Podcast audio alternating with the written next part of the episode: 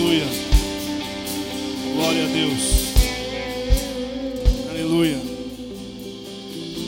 Que a graça e a paz de Cristo seja com todos vocês. Que o nosso Deus fale aos nossos corações por intermédio de Sua palavra. Poder sentar, assim como Ele já está falando através dos louvores. Eu sou pastor Luiz Carlos e eu estou muito feliz em estar aqui, muito grato a Deus pela oportunidade de poder compartilhar da palavra de Deus com vocês, de tudo aquilo que Deus tem feito na minha vida e através da minha vida. E eu sou grato pela oportunidade, pelo convite do pastor. Que Deus lhe abençoe grandemente, que o Senhor continue fazendo a milagres nesse lugar, que o Senhor continue derramando da sua presença aqui. Pastor Paulo Sérgio, sua esposa, pastora Merlin, Deus abençoe vocês e todos os pastores dessa casa. Quero fazer menção também dos meus pastores, pastor Leandro, pastora Vanusa, que está comigo aqui, juntamente com a minha esposa, missionária Vilma, meu filho Luiz Guilherme, minha filha a Beatriz, e o pessoal da Semeando em Vidas que veio hoje aqui, juntos adorarmos ao Senhor. É legal. Fiquei feliz por vocês. É bom a gente se sentir amado. É muito bom. Fiquei muito feliz em estar com todos vocês. Deus abençoe mesmo. Meu filho Luiz Guilherme ali que vai tocar um teclado. Queridos, eu quero que você abra a sua Bíblia em 2 Timóteo, capítulo de número 4, versículo de número 7 e 8. Segunda epístola de Paulo para Timóteo, capítulo de número 4, versículo 7 e 8. É muito bom quando a gente vai ministrar a palavra de Deus e a palavra de abertura, ela confirma aquilo que Deus falou. Então a gente, como pregador, fica muito mais seguro, porque você diz: bom, então eu estou na revelação do Espírito de Deus, porque Deus está falando e usa a, a abertura, o início do culto com a palavra de Filipenses, que tem tudo a ver com aquilo que o Espírito de Deus trouxe ao meu coração nessa noite. Então, 2 Timóteo capítulo 4, versículos 7 e 8, quem achou, diga amém.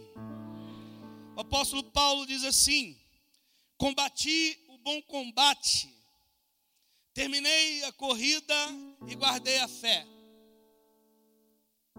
Agora me está reservada a coroa da justiça, que o Senhor, justo juiz, me dará naquele dia. E não somente a mim, mas também a todos os que o amam e que amam a sua vinda. Eu vou ler mais uma vez: Combati o bom combate, terminei a corrida, guardei a fé.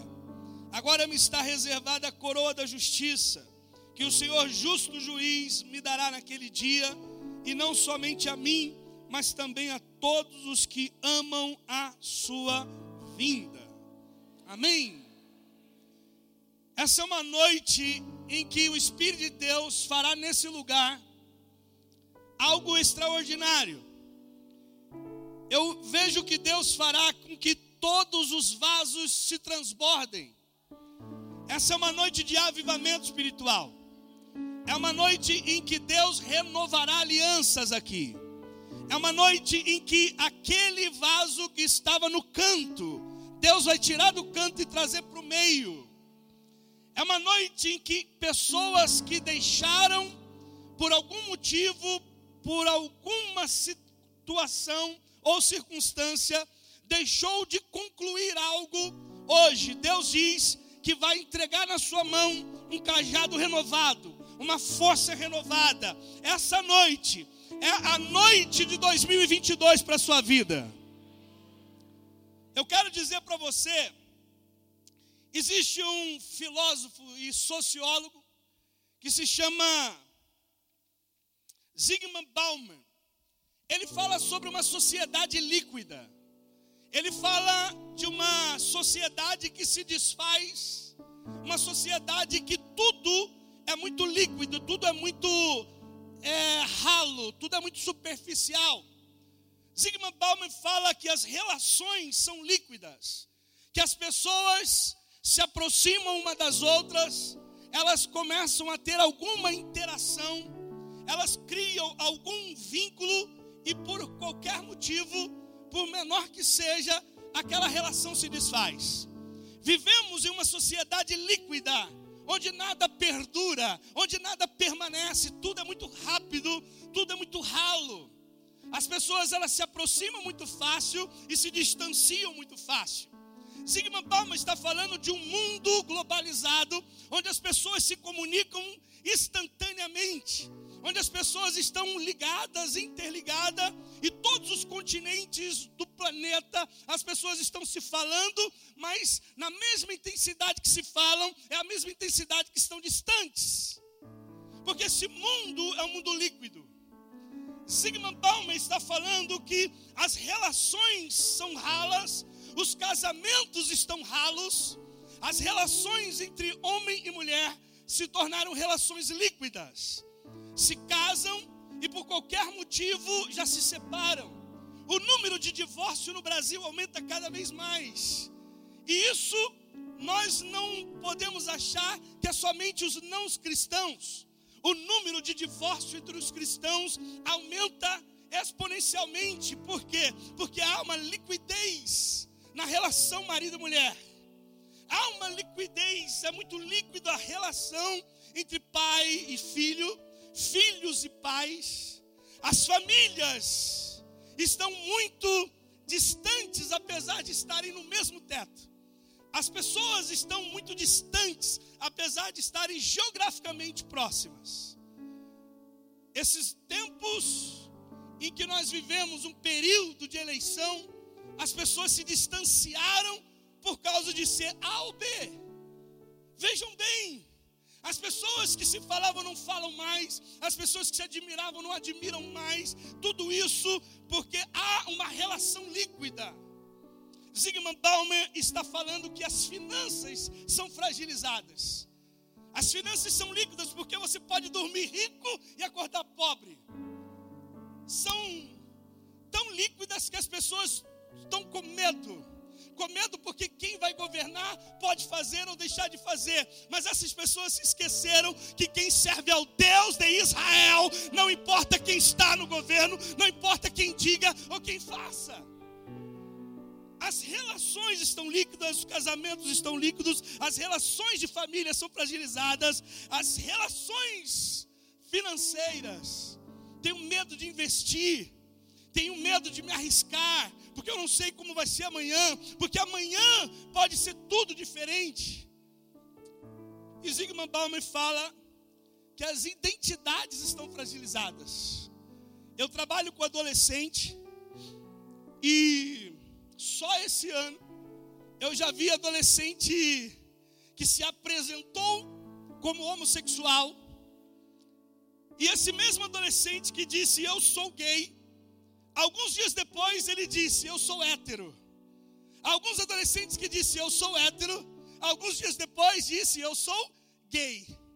Porque as identidades estão líquidas, estão fragilizadas. Os nossos adolescentes não sabem mais o que são. A influência da internet, a influência desse mundo globalizado, essas redes todas interligadas, bombardeiam a mente desses jovens que eles não têm mais identidade. Mas não são só os jovens. Há cristãos com crise de identidade. Há muitos cristãos que estão enchendo os consultórios de psicanálise, de psiquiatrias, de psicólogos, eu não sou contra, sou a favor, mas estão enchendo, porque estão em crise. Quem sou eu? Aonde estou? O que estou fazendo? Qual o propósito da minha vida? Todas essas relações líquidas. Mas a questão é: por que estamos cada vez mais fragilizados e menos sólidos? O tema dessa mensagem nessa noite, eu quero que você repita comigo, diga assim: vida espiritual sólida. Repita: vida espiritual sólida. Diga comigo: Deus me fez, me criou, me chamou para viver uma vida sólida. Quantos creem nessa palavra? Essa noite é uma noite que Deus trará solidez para a sua vida espiritual. E eu creio no que eu estou pregando. Eu estou seguro no que estou falando. Quando eu perguntei para o pastor qual é o tema, ele disse: O que o Espírito de Deus te revelar. E o que o Espírito de Deus me revelou é isso que eu vou pregar. Eu quero que você entenda porque estamos cada vez mais fragilizados e menos sólidos. Primeiro, porque existe dois mundos. Quantos mundos? Dois mundos. O mundo espiritual e o mundo físico. Você está em um mundo físico. Eu e você estamos em um mundo físico. Porém, nós não pertencemos ao mundo físico. O retorno para mim, irmão, estava bom para caramba. Nós estamos no mundo físico, mas nós não pertencemos ao mundo físico. Nós não estamos no mundo espiritual e não estamos, mas nós somos do mundo espiritual. Isso significa que a minha casa é o mundo espiritual, que o meu reino é o mundo espiritual, que o que me governa é o mundo espiritual, que no mundo espiritual existe alguém acima de mim, sobre mim e que é por mim. No mundo físico eu estou só de passagem. No mundo físico eu sou apenas um peregrino. No mundo físico eu estou por um tempo, mas eu sei que um dia eu retornarei para a minha casa, porque a minha casa é o mundo espiritual. Existem dois mundos, o mundo físico que eu chamo de mundo natural o mundo espiritual que a gente chama de sobrenatural. Sobrenatural, natural está embaixo e o sobrenatural, sobre é em cima. E significa que a minha vida e a sua vida não deve ser dirigida pelo mundo físico. A minha vida e a sua vida tem que ser dirigida pelo mundo de cima, o mundo espiritual. Nesse mundo, aonde há o mundo físico e o mundo espiritual, o mundo de cima e o mundo de baixo. E o interessante é que essas relações líquidas, elas são assim e estão assim, porque nós cristãos estamos vivendo no mundo físico como se aqui viveríamos para sempre, como se fôssemos viver para sempre. A gente cria expectativas no mundo físico. A gente cria planos no mundo físico. A gente cria sonhos no mundo físico, mas eu quero te dizer nessa noite: se você quer viver avivamento espiritual, quer ter sua vida renovada, não se esqueça, você pertence ao mundo de cima e é para cima que Deus te chama. Shai os teus sonhos têm que ser para cima, os teus planos têm que ser para cima, a tua vida tem que ser para cima, teu casamento tem que ser para cima, tua vida financeira para cima, todas as relações para cima. Porque tudo que está embaixo perece. Tudo que está embaixo passa, tudo que está embaixo apodrece, tudo que está embaixo desfaz, mas tudo que está em cima permanece para sempre. Há dois mundos o mundo de cima e o mundo de baixo. As coisas estão como estão, porque nós precisamos viver o mundo de cima. Estou na introdução da palavra. Jeremias capítulo 33, verso 3. Há uma diferença do mundo de cima e do mundo de baixo. Jeremias está no pátio da prisão. E Jeremias ouve Deus falar com ele. Não foi Jeremias que disse. Quem disse o versículo 3 foi Deus. Jeremias só, ele é o mensageiro do que Deus disse. E ele diz assim: clama a mim, mundo de cima. Clama a mim, mundo de cima. E responder-te-ei, mundo de cima, coisas grandes e na minha versão diz concreta. Sabe o que é concreto? Concreto é o que não é abstrato. O ar é abstrato. Quando eu falo, você ouve a minha voz, mas não vê a minha voz, porque a minha voz são sons, e sons são abstratos. Mas o que a Bíblia está dizendo é que Deus está falando para ele: se você orar, se você clamar, se você buscar o mundo de cima, eu vou trazer o sólido de cima, o concreto de cima. Tem coisas de lá de cima para a tua vida. Quem crê, quem crê, quem crê. Levanta sua mão aí e diga: Eu creio que no mundo de cima há coisas sólidas para o mundo de baixo. Recebe aí. Eu vou ler de novo. Clama a mim e responder-te-ei coisas grandes e concretas, coisas grandes e sólidas. No mundo espiritual existem coisas sólidas, mas no mundo de baixo não tem nada sólido. Tudo que vem daqui vai permanecer aqui, mas tudo que vem de lá volta para lá.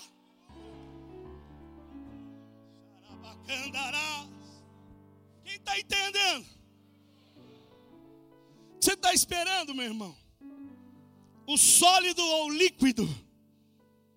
O teu casamento já estava no plano de Deus então é sólido. Toda a sua vida financeira estava no plano de Deus, então é sólido. Não importa se é A ou B que está no comando, porque antes de você nascer, a tua história já estava escrita lá no mundo espiritual.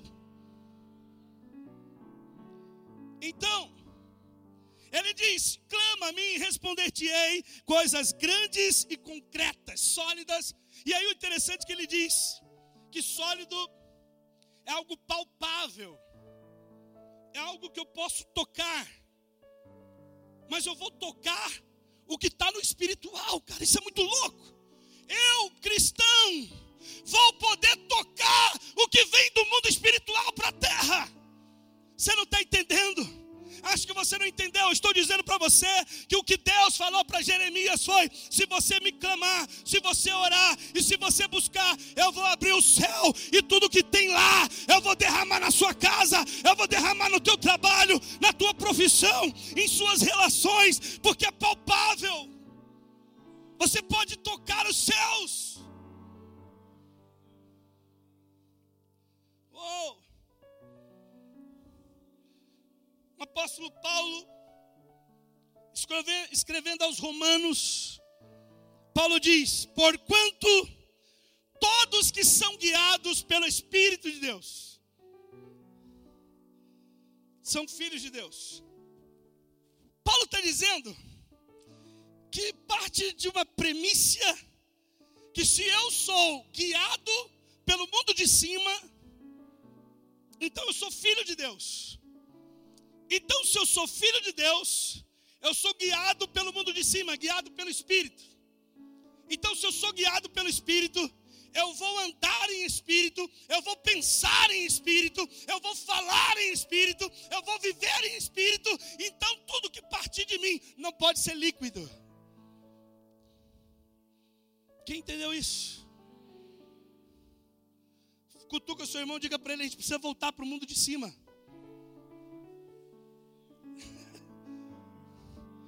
Você precisa voltar para o mundo de cima, cara. A gente tem hora que esquece. O que eu estou falando aqui são coisas básicas. Eu não estou dizendo para você que eu inventei a roda. Eu estou pregando mais do mesmo. Eu estou pregando o básico do básico, que eu e você pertencemos ao mundo de cima, ao mundo sobrenatural, e tudo que é do sobrenatural não se desfaz, não perece, porque a palavra de Deus é que diz isso, que todas as coisas vão passar, mas a minha palavra permanecerá. Agora, a outra pergunta, a primeira que eu fiz é: porque esse mundo está tão fragilizado? Porque vive no mundo de baixo. Os cristãos estão fragilizados, líquidos, mundo de baixo. A segunda pergunta é o que fazer? Diga, diga, o que fazer? Oh!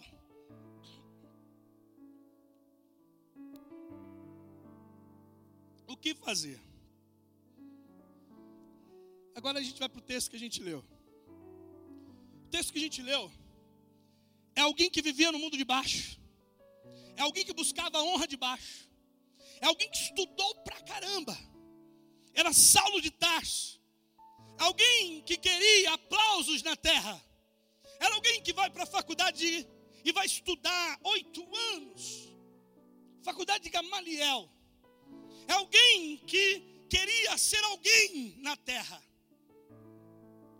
E esse homem, Saulo de Tarso, que você conhece muito bem a história, ele vai galgando a sua vida em ser alguém. Um dia, ele se encontra com Jesus de Nazaré, entrega a sua vida a Jesus, Jesus arrebata a sua vida, e ele começa a perceber que o mundo de baixo não era o seu lugar. Por isso ele foi arrebatado, arrancado com força, com violência para o mundo de cima. Eu vivi muito tempo na drogadição, muito tempo. E eu vivi o mundo de baixo. E eu cheguei a desejar, e muitas vezes eu desejava que o mundo tivesse uma montanha da minha droga de preferência, porque eu queria morrer no meio daquelas drogas. Mas um dia, o Senhor Jesus me arrancou daquele mundo físico e me mostrou um outro mundo, o um mundo espiritual. E eu entendi que eu pertenço ao mundo de cima e não ao mundo de baixo. Paulo, o apóstolo, passa toda a sua vida como missionário, um dos maiores missionários de toda a história. E agora ele está preso. E quando Paulo está na prisão, encerrando a sua vida, ele está no fim da vida. Paulo está velho, Paulo está cansado, Paulo está quase cego, mal enxergava, não podia escrever, tinha sempre um escriba para escrever no lugar dele, e ele ditando suas cartas. Um homem já bem cansado, a mão trêmula. Um homem sozinho, sem esposa, sem filhos.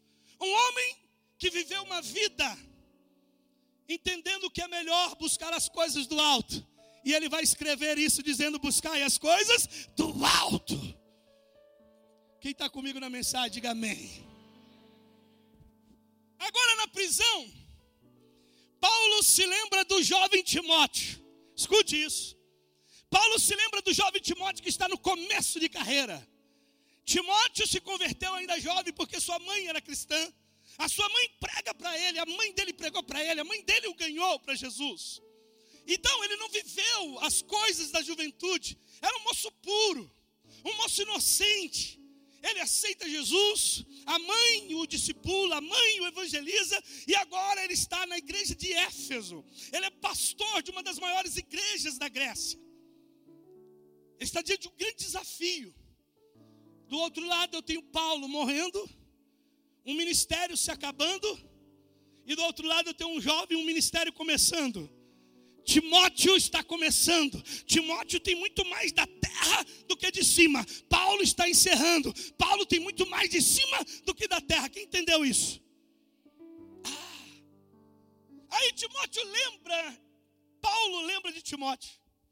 E Paulo escreve a primeira carta e dá instruções, instruções, instruções, dizendo ao jovem Timóteo que ele passaria por dificuldades, que pastorear uma igreja era um grande desafio na vida de um homem, mas vai ali ensinando, encorajando, motivando, até que na segunda epístola, Paulo está para morrer, cansado. E aí Paulo diz para Timóteo: Timóteo, meu filho, eu combati o bom combate Sabe o que Paulo está dizendo com essas palavras, irmãos? Paulo está dizendo para Timóteo: Timóteo, você vai aprender na sua vida que a vida cristã é uma guerra. Você vai aprender na sua vida, Timóteo, que a vida cristã não é um mar de rosas que a vida cristã não é uma teologia barata, uma teologia da prosperidade, onde muitos usam isso para te enxertar na mente que você é poderoso, que você pode, que você consegue, que você é o cara. Timóteo, esquece isso. Você está começando.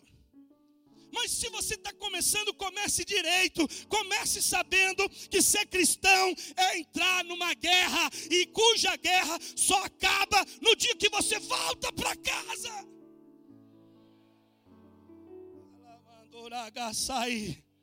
Diga: enquanto eu viver aqui, eu viverei uma guerra. Oh! A história diz que houveram duas grandes guerras. A Primeira Guerra Mundial, 1914 até 1918, 19. A Segunda Grande Guerra, 1939 vai até 45. O mundo estava em guerra. Guerra é o nome que se dá para o que estava acontecendo, para o evento, em larga escala. Só que dentro da guerra haviam várias batalhas. Batalha não é guerra. Quando eu digo que eu e você estamos em guerra, é porque desde o dia em que o óvulo foi fecundado e que gerou você do óvulo, você já estava em guerra. O óvulo que gerou você, o espermatozoide que gerou você, foi uma guerra para fecundar o óvulo. E você é fruto de uma guerra. Você foi formado em guerra, foi gerado em guerra, nasceu em guerra, vai viver em guerra e vai morrer em guerra. Agora, dentro dessa guerra, há várias batalhas. Diga comigo, dentro de uma guerra, há várias batalhas. Quando você vai estudar história, você vai perceber que a Alemanha invadia parte da França, batalha. Perdia uma batalha numa cidade francesa. Dois ou três semanas depois, a mesma Alemanha que perdeu a batalha na cidade francesa, ganhava a batalha em outra cidade. Porque a guerra é assim. A guerra de batalhas que eu perco e eu também ganho. Isso é vida cristã. Na minha vida cristã, tem períodos da minha vida que tudo vai bombando, tudo vai dando certo e eu vou sempre vencendo, conquistando. Mas tem períodos da minha vida que dá tudo errado, que eu penso em parar, que eu penso em desistir, que eu fico desanimado. Mas uma coisa eu sei: eu perco uma batalha, mas a guerra pertence a Ele. Quem está comigo, diga amém. Diga Deus. Eu posso perder uma batalha, mas nunca guerra. Se você crê nisso, aplauda o Senhor Jesus.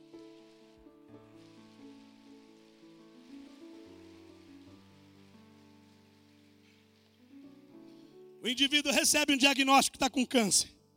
Batalha. O médico diz: não tem mais jeito, batalha. Está em estado terminal, batalha. Morreu com câncer, batalha, mas não perdeu a guerra. Porque quem disse que ter um câncer curado ou ser curado do câncer é vencer a guerra? Não é, é vencer uma batalha. Muitas pessoas venceram a batalha contra o câncer e muitas pessoas perderam a batalha contra o câncer. Mas tanto a que perdeu e a que venceu a batalha, se for cristão, venceu a guerra, porque voltou para cima, voltou para casa. Quem está entendendo? Então Paulo está dizendo para Timóteo: Timóteo, meu filho, a sua vida vai ser uma batalha. Eu, Paulo, combati o bom combate. Eu combati o bom combate. Como que a gente vence? Como que a gente combate o bom combate? Primeira coisa, a gente só consegue vencer e conseguir lutar o bom combate quando a gente faz o que Deus chamou para fazer. Eu quero que você repita assim, diga comigo, quando eu faço o que Deus me chamou para fazer, eu luto bom combate. Oh, aleluia. Se você quer lutar o bom combate para viver um mundo espiritual, um mundo espiritual sólido, uma vida espiritual sólida, você precisa fazer o que Deus te chamou para fazer. Tem muita gente fazendo o que Deus não chamou para fazer. E quando você está no lugar errado, fazendo o que Deus não chamou para fazer, você está vivendo uma vida espiritual líquida. Por quê, pastor? Porque você começa bem, todo mundo te elogia, todo mundo te aplaude, todo mundo diz: Uau, que lindo, que maravilhoso, é homem de Deus, é mulher de Deus. Mas passa um tempo, por qualquer motivo você trava, você para, você desanima, você se frustra com você, se frustra com pessoas e você acha que acabou. Porque você está fazendo o que Deus não chamou para fazer. Porque nem sempre o que está dando certo é porque Deus te chamou para fazer. Porque está certo no começo, mas não pode permanecer dando certo, porque Deus não tem nada a ver com aquilo. E Paulo está dizendo: Eu combati o bom combate. Sabe o que Paulo está dizendo? Timóteo, meu filho, faça o que Deus te chamou para fazer, porque desde o dia que Deus me chamou, nunca mais eu deixei de fazer o que Ele me chamou para fazer. Então, quando você faz o que Deus te chamou para fazer, você está no caminho certo. Então você sente que há uma solidez nas coisas. Por isso tanta gente começa e para no meio do caminho. Por isso que tanta gente começa muito bem com todo o gás e para no meio do caminho. Eu tenho 100 quilos. É muito peso para mim. Estou muito pesado. Mas se você me chamar para jogar um futebol, uma brincadeira, com 100 quilos eu vou jogar. E eu vou jogar e eu vou me empolgar. E eu vou correr igual louco. Mas eu vou correr igual louco um minuto. Porque é o meu gás, minha vontade, quero fazer, vamos jogar. Mas eu não nasci para jogar. Então eu até vou fazer, e no primeiro minuto, as pessoas vão olhar e falar: Uau, corre pra caramba, parece um atleta de 100 metros rasos. É, então, mas foi só 60 segundos, acabou. E no ministério tem muita gente assim. Na vida espiritual tem muita gente assim, correndo, afoito, fazendo, fazendo, acabou. Aonde estão eles que estavam fazendo e não estão mais? Aonde estão os que estavam pregando e não pregam mais? Aonde estão os que cantavam e não cantam mais? Aonde? Acabou. Paulo está falando de vida espiritual sólida. Ele está dizendo: Eu combati o bom combate. E aí, Paulo está simplesmente fazendo o que Salomão disse em Eclesiastes 9:10, quando Salomão falou assim, ó, tudo quanto te vier a mão para fazer, faça faze-o conforme as tuas forças. Só que no original não tem palavra força. No hebraico não é força. Faze-o conforme as tuas habilidades. Porque fazer para Deus não é força, é habilidade. Habilidade é talento natural, que nós chamamos de dons. Tem gente que quer cantar, mas não nasceu para cantar. Quer pregar, mas não nasceu para pregar. Então o ministério é líquido. Você entendendo o que eu estou pregando? É líquido. Faz o conforme as tuas habilidades, faz o conforme os dons. E aí o próprio Paulo vai dizer que Deus dá o dom para cada um conforme lhe apraz. Ou seja, faça o que Deus te chamou para fazer. Pronto. Cutuca ele aí e fala assim: Ô irmão, você está fazendo o que Deus chamou para fazer? Ou você está fazendo o que você quer fazer? Estou falando de vida espiritual sólida. Paulo está falando: Eu lutei o bom combate, eu lutei. E olha que interessante, irmãos. O apóstolo Paulo disse assim: ó, tudo que fizerem, tudo que fizerem, façam de todo o coração como para o Senhor e não para os homens, sabendo que receberão do Senhor a recompensa da herança. Paulo está dizendo: se Deus te chamou para fazer, faz e faz até o fim. Não para, não desista, não desanime, vai, vai, vai até o fim. Ele termina, lutei o bom combate. Timóteo, guarda isso. Existe um mundo de cima, cara. O interessante que o próprio Deus fala para Josué: Não fui eu que lhe ordenei, seja forte e corajoso, não se apavore nem desanime, pois o Senhor seu Deus estará com você por onde você andar. Meu irmão, se Deus te chamou para fazer, faz, porque Ele está do seu lado. É o mundo espiritual está do seu lado, o mundo invisível está do seu lado, o mundo sólido está do seu lado. Então faz. Mas o que mais? Então, como eu posso viver uma vida espiritual sólida? Fazendo o que Deus me chamou para fazer. Como eu posso viver uma vida espiritual sólida? Concluindo ciclos. Concluindo ciclos. Sabe que uma esfera não tem começo e não tem fim. Não tem começo e não tem fim. Já parou para pensar onde é que começa? Ó, aqui é uma esfera, ó. Aonde começa e aonde termina? Alguém sabe? Porque não tem. Não tem começo e não tem. Porque ciclos são coisas do mundo espiritual. Lembra que o próprio Deus em Jesus Cristo fala com João, o evangelista, na ilha de Pátimos, e ele diz para João: Eu sou o Alfa e o Ômega, eu sou o começo e o fim, eu sou aquele que dá ciclos para os meus filhos. Você não está entendendo ainda, vou explicar, filho. O que Deus te chamou para fazer, você não vai parar enquanto Ele não falar que é hora de parar. Só quando Ele der a ordem você para, porque quando você parar debaixo da ordem dele, começa um novo ciclo e o novo ciclo será maior do que o primeiro, porque tudo de Deus é assim: o meu é maior do que o primeiro, maior do que o primeiro, maior do que o primeiro. Quem entendeu?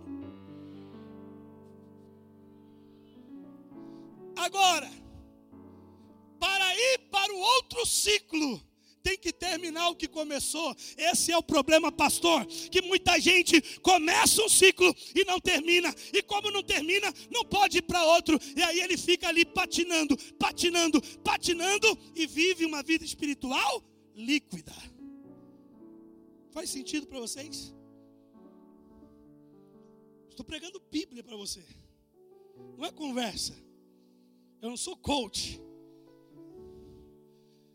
Estou falando para você que a sua vida em todas as áreas tem que começar e ir até o fim, porque está em Apocalipse: aquele que for até o fim, dar-te-ei a coroa da vida. É outro ciclo. Ele está dizendo na terra, na terra, segura aí. Na terra, começa e vai até o fim. Começa e vai até o fim. Porque vai chegar a hora que quando você começar a ir até o fim, um ciclo. É o ciclo da terra. Fechou, começa um novo. Lá em cima, lá em cima, dar-te-ei a coroa da vida. Oh glória!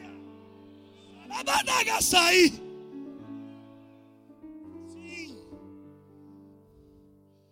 Camarada patina a vida inteira. Casamento patinando, vida espiritual patinando, ministério patinando, vida financeira patinando. Eu não sei o que acontece comigo. Nada dá certo. É claro, filho. Você nunca termina nada que você começa. Oh, você nunca termina o que você começa. Ai, mas nenhum relacionamento meu dá certo. É claro, porque você não termina. Não foi o ciclo inteiro. Na dependência química, a gente trabalha com um grupo de 12 passos. Grupo de passos. Do AA, do NA, da recuperação. Então, se eu quero ir para o passo 2, não importa quanto tempo eu vou ficar no passo 1. Um. Mas enquanto eu não estiver pronto para ir para o passo 2, eu permaneço no 1. Um. Porque não adianta eu pular do 2 para o 3, porque eu não concluí um ciclo, eu estou me enganando eu estou na negação. E tem muitos crentes na negação, porque não consegue concluir um ciclo. E eu estou profetizando para você com a autoridade de Deus: termina o que você começou, vai até o fim, porque Deus tem um novo ciclo para a tua vida. Deus tem coisas novas para o teu ministério. Deus tem coisas novas para a tua vida profissional. Deus tem coisas novas para o teu casamento. Então você precisa entender.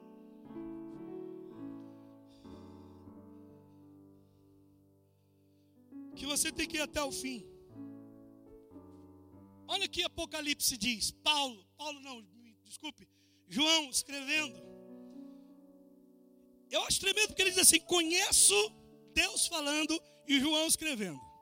Conheço as tuas obras, que nem és frio e nem quente. O que Deus está dizendo, ó, eu conheço esse tipo de relação que não é frio e não é quente, é morno. Morno é o meio da temperatura, é o meio do caminho. Morno é o médio, e médio é que vai dar origem à palavra medíocre. Ministérios medíocres, casamentos medíocres, vidas financeiras medíocres, vida espiritual medíocres, porque está na média. Então, se eu quero viver uma vida espiritual sólida, em nome de Jesus, aproveita essa noite e essa palavra e saia fora do meio. O meio não é o seu lugar, a média não é o seu lugar. Deus te chamou para ser quente, Deus te chamou para ser cabeça e não cauda. Deus te chamou para ser sal, Deus te chamou para ser luz, Deus te chamou para fazer a diferença. Então eu tenho que fazer o que Deus me chamou para fazer, se eu quero viver uma vida espiritual sólida, mas eu tenho que fazer até o fim. Até o fim. As pessoas chegavam para mim, cheio de ideias. Crente é cheio de ideia. Os crentes têm muita ideia, são muito dinâmicos nas ideias. Aí chegava com cada ideia assim, mirabolante. Eu falava, meu Deus, ou eu tenho pouca fé, ou esse irmão tem muita fé, porque a ideia dele é um negócio de muita fé. Aí chegava para mim com as ideias, e aí eu não sou bobo, eu nunca dizia não, porque se eu digo não, o errado sou eu pastor barrou a minha ideia. Eu tive uma revelação de Deus. Eu, eu, eu, descobri um negócio que ia bombar, que a igreja ia multiplicar, triplicar.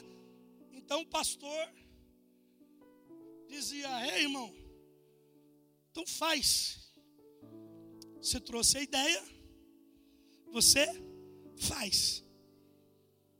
Aí o indivíduo com vergonha de dizer não vou fazer, o que, que o indivíduo fazia? Começava.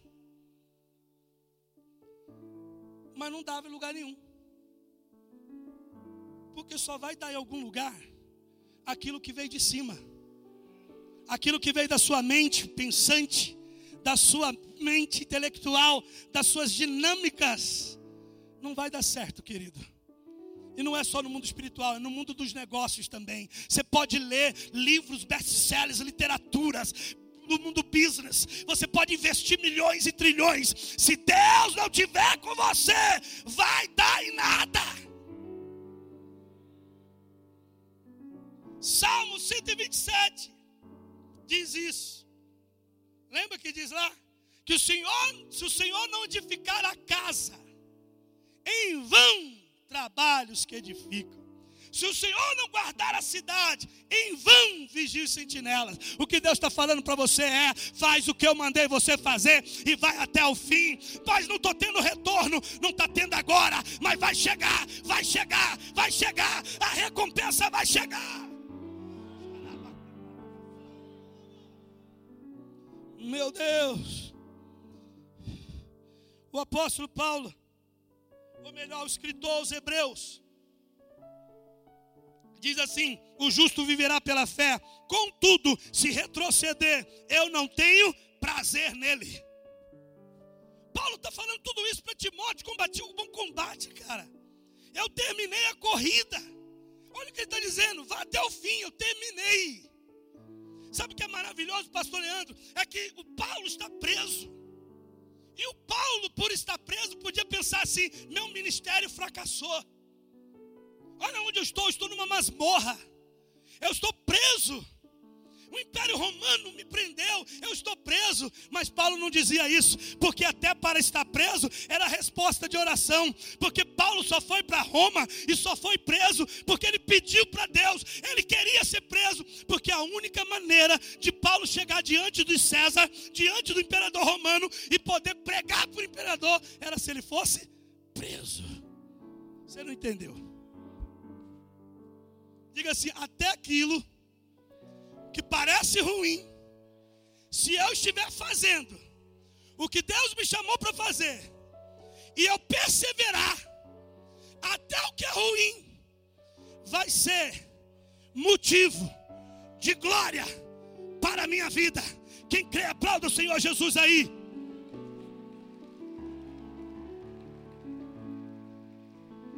Já vou encerrar. Isso. O apóstolo Paulo falou, meu amigo, quer viver uma vida espiritual sólida? Combata. Faça o que Deus chamou para fazer mas vai até o fim, porque eu terminei a corrida. Paulo podia falar, ó céus, ó vida, ai, ai, ai, minha vida, lutei tanto, trabalhei tanto para terminar numa masmorra. Mas Paulo tinha outro olhar. O olhar de Paulo era do mundo espiritual, era do mundo sobrenatural, era do mundo de cima. Paulo estava dizendo: Louvado seja Deus, porque eu estou no lugar certo, e esse lugar aqui é fruto, é resultado da minha vida cristã. Porque o meu objetivo final é chegar diante de César e poder falar para ele: que ele é César, ele é o Deus desse mundo, mas eu conheço o Deus do mundo de cima. Ele é César, ele decide quem vai morrer e quem vai viver, mas eu conheço quem vai ser salvo.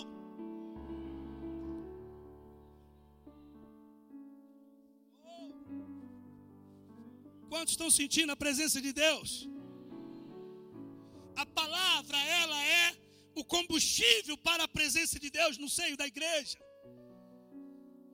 Quando você sente a presença de Deus por causa da palavra, essa presença é sólida.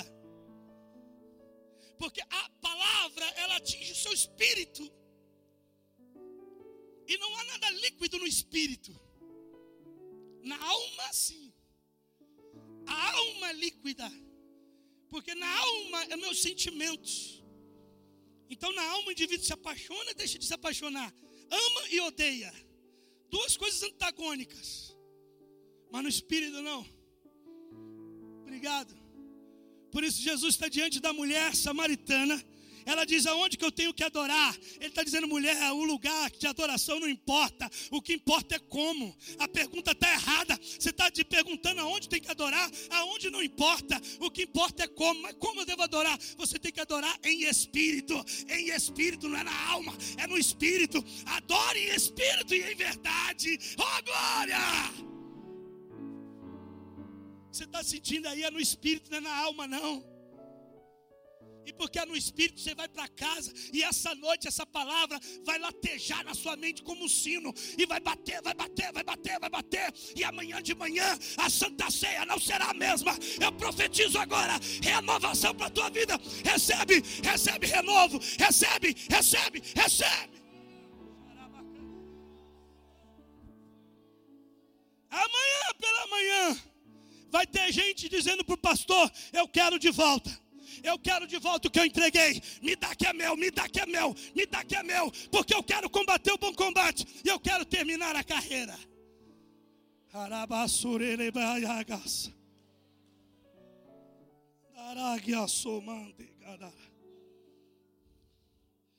Sabe, você tem que ir até o fim. Tem um, um, um conto que é da Alice do dos, do País das Maravilhas. Eu, eu, eu, morro de medo daquele negócio lá. Quando é um trauma de infância, se eu, eu não assisto. Mas se eu vejo alguma cena, depois eu sonho, não sei explicar isso. Mas o que eu quero falar é que tem um gato, lá naquele conto, que o gato chega para Alice, e ele diz para Alice assim: Olha, se você não sabe para onde ir, qualquer caminho serve. Gato diz isso para ela. Se você não sabe para onde ir, qualquer caminho serve. E quem é que pega qualquer caminho? Normalmente são essas pessoas que começam, não termina, não vai até o fim, não fecha o ciclo. Aí começa outra coisa, outra coisa, outra coisa, e você fala assim: mas onde você quer chegar? Não sei, mas eu quero chegar. Mas você não vai chegar. Porque se você não sabe para onde você está indo, você não vai chegar. Então, como que eu sei, pastor, para onde eu devo ir? Você tem que ouvir o que Jesus falou. Jesus é o GPS do crente. Ele disse: Eu sou o caminho, a verdade é a vida. Segue o GPS de cima que você chega.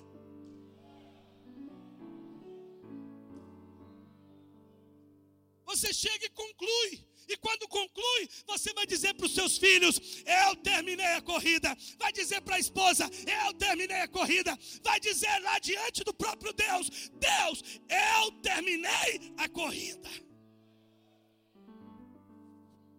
Quantos querem chegar esse dia? Louvado seja o nosso Deus. Vou terminar aqui. Como viver uma vida espiritual sólida? Lutando, fazendo o que Deus chamou para fazer, fazendo até o fim e não se contaminando durante a caminhada. Olha o que Paulo diz: Combati o bom combate, terminei a corrida, guardei a fé. Cara, isso aqui é tremendo. Paulo está dizendo para Timóteo: Timóteo, eu combati, eu fiz o que Deus me chamou para fazer. Eu terminei a corrida, Timóteo, eu fui até o fim, Timóteo. Timóteo, mas durante o combate e durante a corrida, muitas propostas chegaram, muitas oportunidades, muitas bandejas, muitos pratos, muitas coisas para me tirar do combate, para eu não terminar a corrida. Mas eu guardei a fé. Oh, aleluia.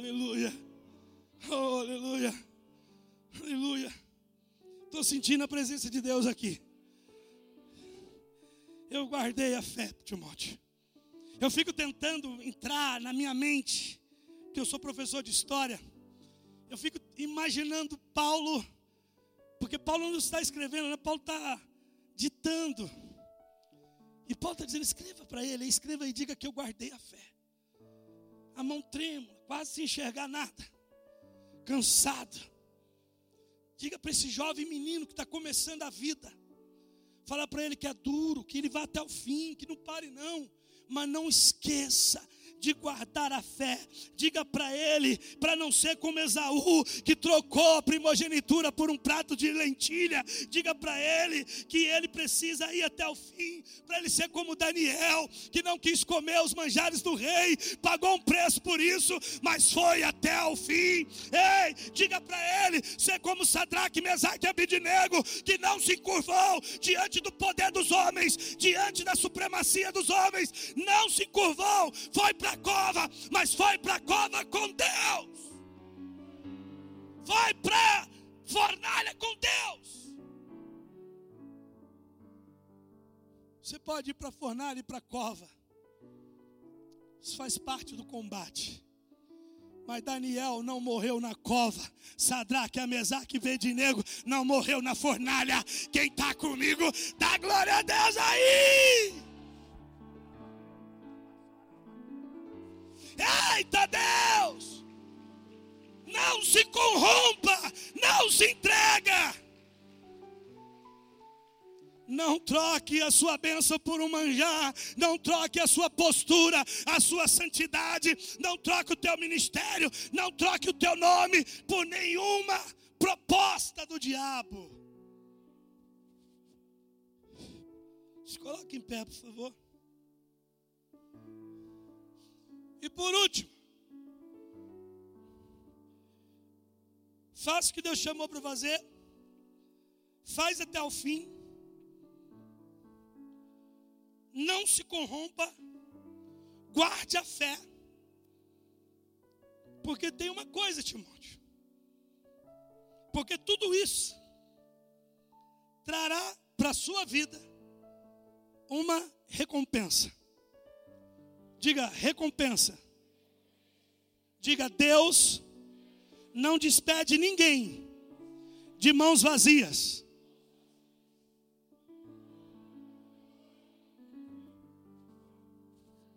Se você combater o bom combate, se você fizer o que Deus chamou para fazer, e se você terminar a corrida, for até o fim, fechar o ciclo, e se ainda assim, fazendo isso, você se manter íntegro na presença dEle, haverá recompensa. Mas a recompensa não vai ser alguém batendo nos seus ombros e dizendo: Uau, você é o cara. Muito pelo contrário. Porque o que você vai ouvir é crítica. O que você vai ouvir são palavras que talvez você não gostaria de ouvir. Mas você vai entender que é um combate. Faz parte do processo. E você vai continuar no ciclo até ele se findar vai manter-se em oração, jejum, consagração, íntegro com Deus. Porque Paulo diz: Combati o bom combate, terminei a corrida, guardei a fé. Ponto. Agora, me está preparada, reservada a coroa da justiça que o Senhor, justo juiz, me dará naquele dia. Paulo está dizendo: ei, pode fazer tudo isso que vai dar certo, pode fazer até o fim que vai dar certo, o resultado vai vir, os frutos vão vir, você vai ver que vai ter recompensa, mas tem uma coisa: a recompensa não é do mundo líquido, a recompensa não é do mundo natural, a recompensa vem do mundo espiritual, do mundo sobrenatural, do mundo sólido. É o que Deus tem para você. É o que Deus tem para você. Buscai as coisas de cima, diz o Senhor. Pensai nas coisas de cima, diz o Senhor. Essa noite, a primeira palavra que você ouviu tinha a ver com o mundo celestial. Filipenses. Então, se você quer viver essa recompensa, você precisa entender que Paulo falou: tudo o que fizerem, faça de todo o coração. Faça para o Senhor. Ele diz: sabendo que receberão do Senhor, do Senhor, a recompensa. Do Senhor a recompensa. É maravilhoso. E o escritor aos Hebreus diz: sem fé é impossível agradar a Deus, pois quem dele se aproxima precisa crer que ele existe e que ele recompensa aqueles que o buscam. Eu acredito, sem demagogia, sem hipocrisia e sem falsa modéstia.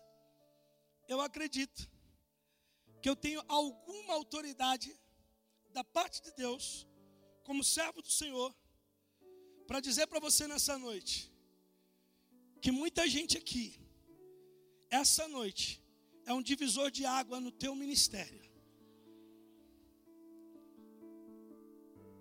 Eu quero dizer para você que há um Deus que te ouviu nessa tarde, enquanto você orava antes de vir para cá.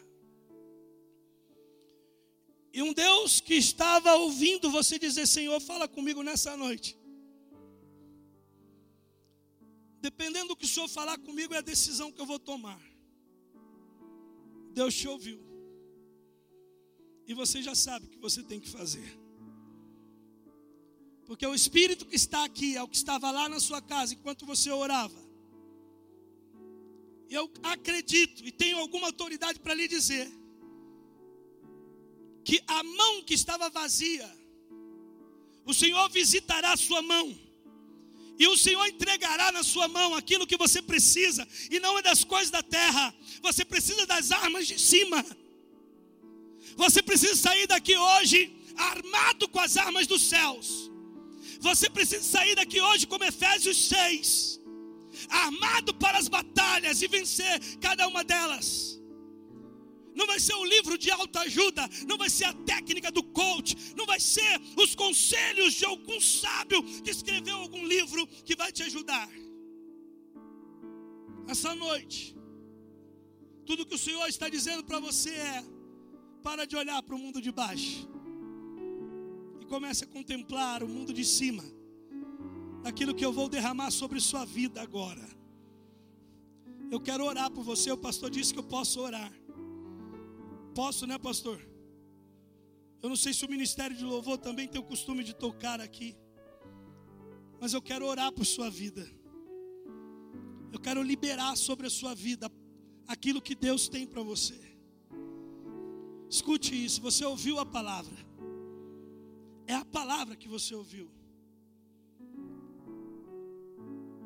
E a palavra que você ouviu é ela que falou o seu coração ela que buscou no seu coração os lugares que eu não posso ir. Enquanto eu ministrava essa palavra, ela foi procurando um lugar. Enquanto eu ministrava essa palavra, ela foi entrando e ela foi vasculhando até encontrar o lugar exato aonde ela tinha que ficar, aonde ela tinha que ser ouvida, aonde ela tinha que bater, aonde ela tinha que entrar e fazer algo que precisaria ser feito. A palavra foi lançada. É a palavra, é essa palavra que você ouviu nessa noite, é que vai abrir as portas que estão fechadas. É essa palavra que vai encontrar o corpo doente. Aí, Candurigás. É essa palavra que vai encontrar a enfermidade agora. E vai curar essa enfermidade. Porque a palavra cura. É essa palavra que vai entrar e vai encontrar o que está oprimido, o que está acorrentado, o que não consegue se libertar, que não consegue desamarrar e romper. Todas as amarras caem por terra diante da palavra. Então, se a palavra encontrou espaço na sua vida, sai agora, rápido, do seu lugar e vem. Deus não despede ninguém de mãos vazias, pode vir. Agora é a palavra. Shonde que pode vir, vem com sede. Sai do seu lugar com sede, dizendo essa palavra. Eu vou até o fim. Eu vou fazer o que Deus me chamou para fazer. Mas vem, vem. Eu não preciso ficar brincando com sua emoção, porque tudo que é emoção amanhã já não existe mais. O que eu estou te falando é espiritual.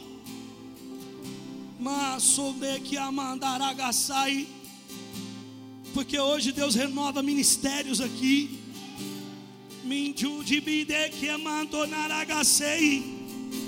Oh! Sabe negócios que estavam travados? Negócios que estavam travados. Eu vejo uma porta de escritório fechada. Uma porta de escritório fechada com cadeado do lado de fora. Eu nunca vi cadeado em porta de escritório. tem escritório fecha, não tem cadeado, cadeado na porta do escritório. E por que, que o senhor está vendo essa cadeado na porta do escritório? Sabe por quê? Porque você acha que foi você que fechou, mas não foi você que fechou. Foi Deus também não. É que você estava tão ligado nas coisas da terra que você fechou, você antecipou, você não esperou, você não ouviu o que Deus estava falando. Mas eu vou dizer uma coisa para você: eu não sei com quem eu estou falando, mas Deus sabe. Deus sabe. E eu te digo uma coisa: o Senhor abrirá outra porta. Ele vai abrir, ele vai abrir, e você vai subir aqui e vai contar. Encosta mais, gente. Vem mais para perto aqui, ó. Por favor, vocês estão em pé. Vem aqui, ó.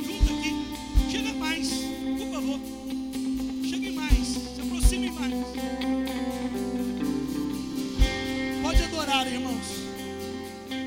Feche os seus olhos, não olha para mais ninguém. Agora você vai sair desse mundo e entra no mundo espiritual. Faz esse exercício. Vai deixando esse mundo aqui líquido. E vai contemplando agora o mundo sólido de Jeremias 33, 3. Clama a mim e responder-te-ei, anunciar-te-ei coisas grandes incríveis e concretas e sólidas e palpáveis que você ainda não conhece. O que Deus tem para a sua vida nessa noite é algo que você não conhece. Oh, aleluia! Eu vejo Deus limpando o fígado, fígado com gordura. Ele está limpando o seu fígado nessa noite. Ei, crente! Glorificando, vai glorificando, vai glorificando. Enquanto você glorifica, o Espírito de Deus enche a sua vida. Espírito Adore. Adore. Adore.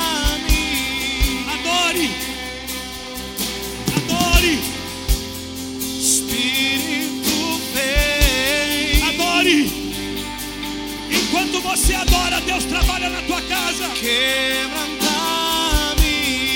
Enquanto você adora, Deus visita teus filhos, os teus filhos. Não para de adorar, não para de adorar. Busca os céus agora. Toca os céus agora.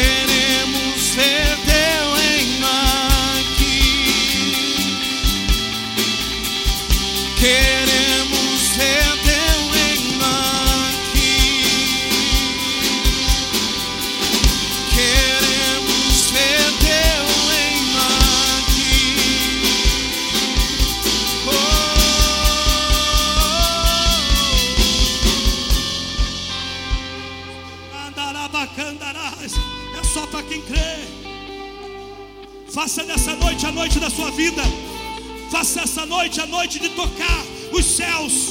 Toque o mundo espiritual. Os pastores que estão presentes podem orar e pôr as mãos. Os pastores, pastor Leandro, pode orar, pastor Vanuso, os pastores da casa. Santo Deus de poder e glória. Estamos reunidos nessa noite como igreja. E a tua palavra diz que tudo que for ligado na terra será ligado no céu. Aqui, Senhor, diante da Sua palavra ministrada, da Sua palavra revelada, que devemos viver uma vida espiritual sólida. Eu clamo pela palavra que toda enfermidade saia agora. Aonde tiver alguém doente, o espírito de cura, cura agora, cura agora, cura agora. Aonde tiver alguém oprimido, Espírito de Deus, quebra toda a opressão. Meu Deus. De.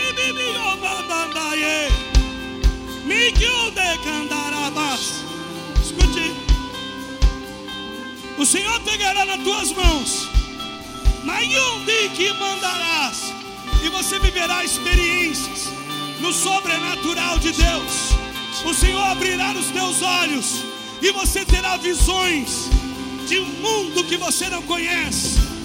Ei, contempla, contempla, contempla, contempla, contempla a minha glória, contempla a minha glória. Eu abro os seus olhos e contempla, contempla, contempla.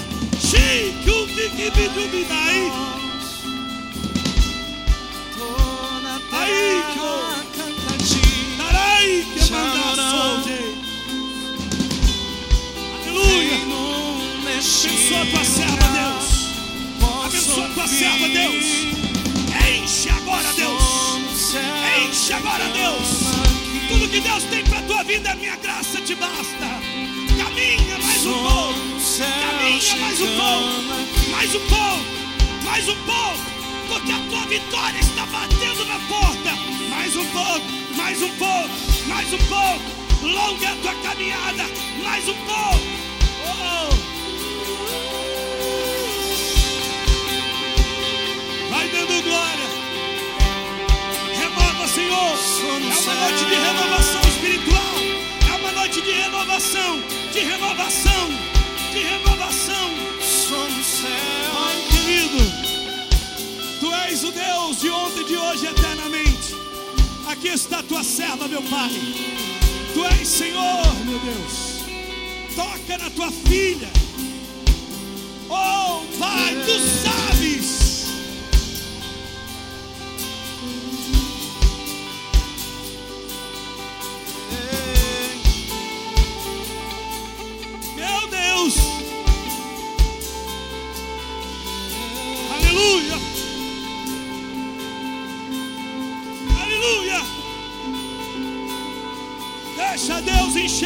Sua vida. Enche a vida.